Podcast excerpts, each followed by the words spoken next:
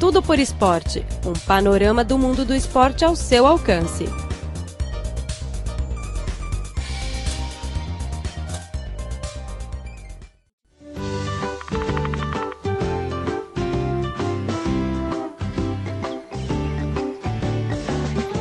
Olá, caro ouvinte, seja bem-vindo ao programa Tudo por Esporte. Sou Carlos Shi e falo aqui no estúdio de Beijing. Nesta edição, queremos falar primeiro sobre Wu Minxia, membro da equipe chinesa de saltos ornamentais, que criou uma história no Rio de Janeiro por ganhar quatro medalhas de ouro na prova da mesma modalidade. Na segunda parte do programa, vamos visitar a famosa praia de Copacabana, no Rio de Janeiro, para conhecer esportes que se pratica nesta praia.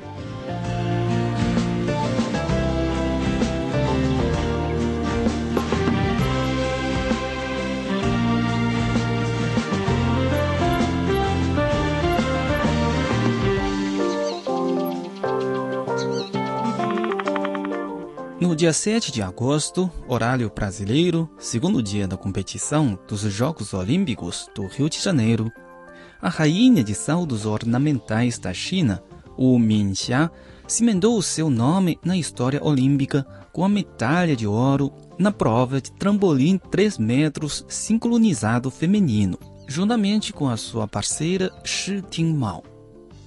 A seguir, com a nossa reportagem, vamos conhecer mais sobre a saudadora mais condecorada nos Jogos Olímpicos.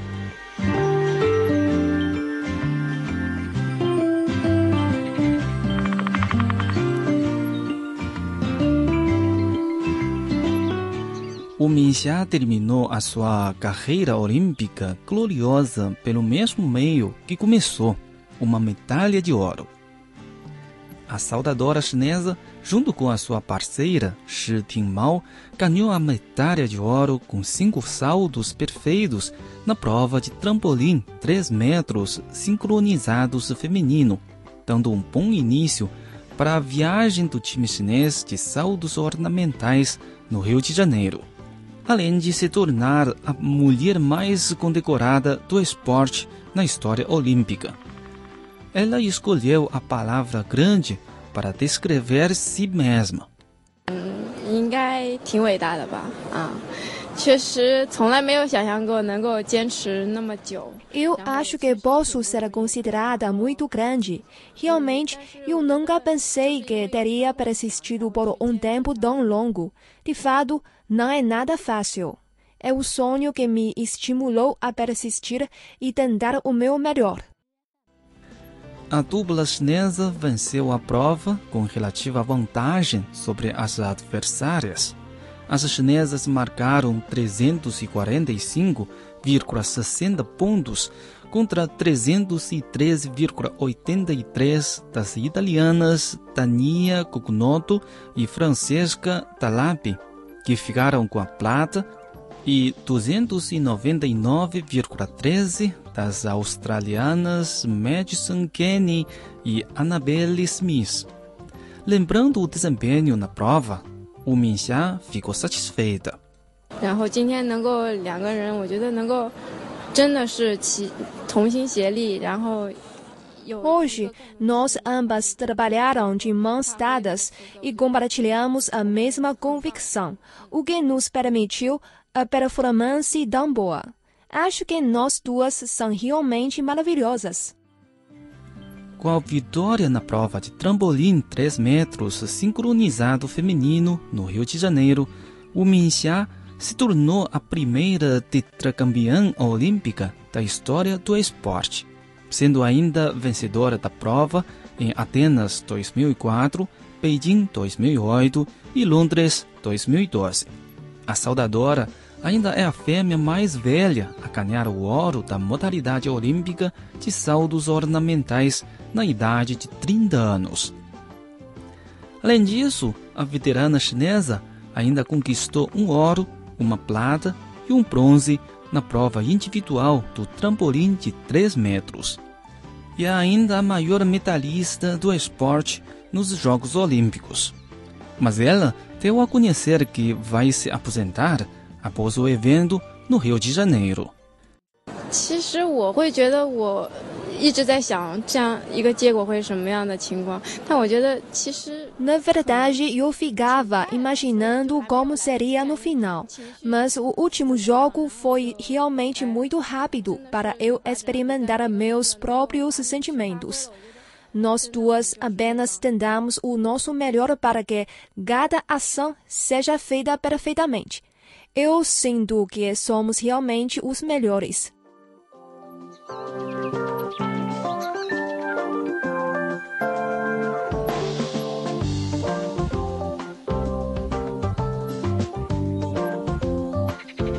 Apesar de orgulho e honra que ela experimenta sob os holofotes, o Minxia precisa mais tempo de terapia para se recuperar dos treinamentos.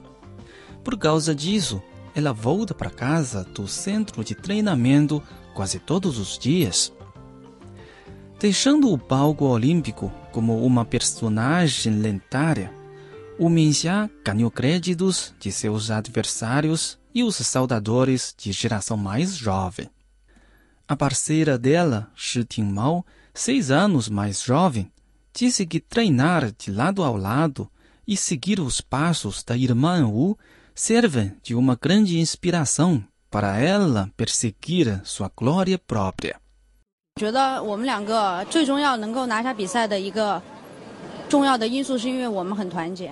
然后 Eu acho que a razão mais importante para nós ganhar é que estamos muito unidas e temos superado todas as dificuldades que enfrentamos. Depois de se aposentar da competição, o Minjia disse que planeja voltar para a faculdade para fazer um programa de pós-graduação relacionado com esporte. No entanto, ela não queria afastar-se completamente do esporte que ela tanto adora. Vou mandar meus olhos na equipe chinesa. Tudo por Esporte um panorama do mundo do esporte ao seu alcance.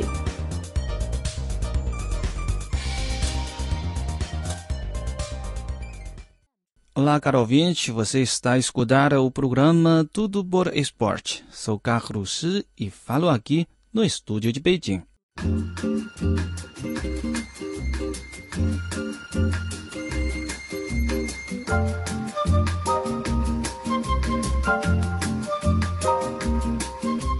Com a inauguração dos Jogos Olímpicos do Rio de Janeiro no último dia 5, a praia de Copacabana, no sul da cidade, se tornou o palco da modalidade vôlei de praia.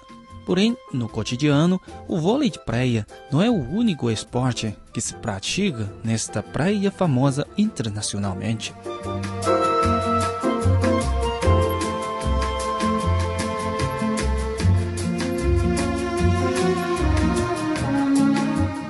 Sob o sol brilhante, a praia de Copacabana, no sul do Rio de Janeiro, com areias finas e mornos, está preenchida com os amadores de sol, entre os quais há alguns que buscam o conforto ao deitar-se na espreguiçadora, ainda há muitos que preferem um dia mais esportivo na praia.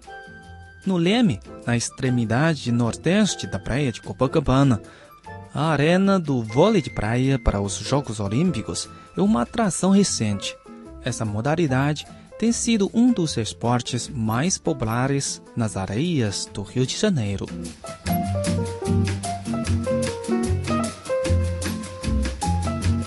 Todos os dias, o ex-jogador de vôlei de praia, Rubenildo Quintino Alves, vai cedo à praia para dar aulas de manhã. Muitos de seus alunos são estrangeiros que vêm ao Rio de Janeiro a passar férias ou que vivem na cidade. Na manhã de um sábado, vários residentes japoneses vêm a dar aulas. Jinbei Seto é um jogador de vôleibol. Ele diz: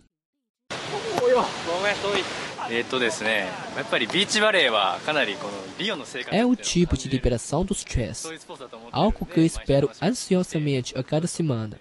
Sinto que experimento a vida real do Rio quando eu pratico vôlei de praia com os meus amigos. Keisuke Kitayama é um outro jogador de voleibol. Ele diz: Beach volley is the most popular, one of the most popular sports, né? O vôlei de praia é um dos esportes mais populares do Brasil. Quando vim para o Brasil, eu jogava futebol, mas eu queria fazer alguns esportes marinhos. Este é o melhor. E eu acho que é mais fácil de praticar ou de jogar. Alves diz que os Jogos Olímpicos têm estimulado mais pessoas para experimentar esse jogo icônico. O vôlei sempre foi popular, porque é um modo de recreação, é um esporte que você pode jogar de forma recreativa, um pouco fora da regra. E agora nas Olimpíadas, né, melhorou mais né, a, a procura pelo esporte, assim como os outros esportes em geral.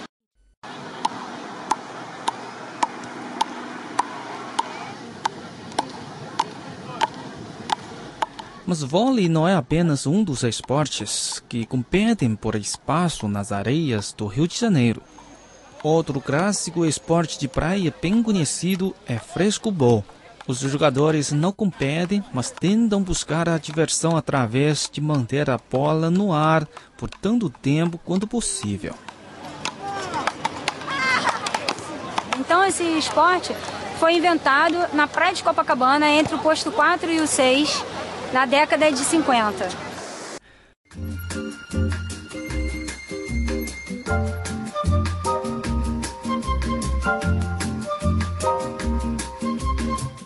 Outra especialidade local é altinho, ou bola alta, que é jogada perto do mar. Mais uma vez, a ideia é não deixar a bola cair no chão. Ele só é permitido para ser jogado depois de 4 horas da tarde de modo a não irritar as crianças com seus pais e nadadores. Nenhuma pontuação é necessária aqui, mas quanto mais tempo a bola permanece no ar, maior é a diversão. Ao longo da praia de Copacabana, centenas de redes de vôlei estão sendo instaladas por times de futebol, o que prova a popularidade do esporte.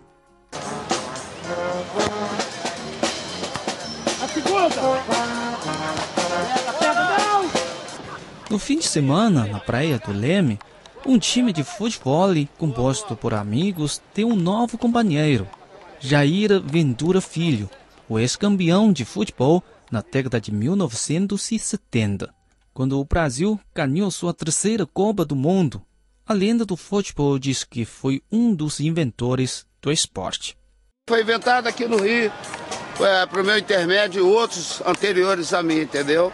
Aí nós criamos, antes era controle, agora criamos futebol. Quer dizer, é o mesmo segmento do vôlei, mas sem tocar as mãos. Toca todas as outras partes do corpo sem as mãos, entendeu? Leo Tubarão é um promotor e instrutor de futebol na praia de Copacabana. Ele diz que o esporte está se tornando dominante na praia. É, hoje, hoje para cada rede de vôlei nós temos cinco redes de futebol. É, virou uma paixão, exatamente uma paixão carioca e uma paixão nacional. Hoje praticamente vários artistas e vários jogadores de futebol e ex-jogadores de futebol, de futebol praticam o futebol como condicionamento físico, ou até mesmo para não se lesionarem, porque o futebol lesiona bastante por causa de muito contato físico.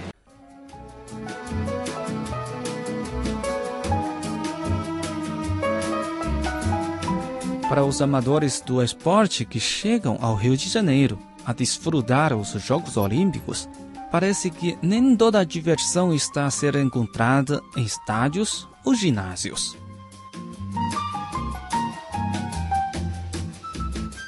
Bom, caro ouvinte, o programa de hoje fica por aqui. Muito obrigado pela sua sintonia e até a próxima.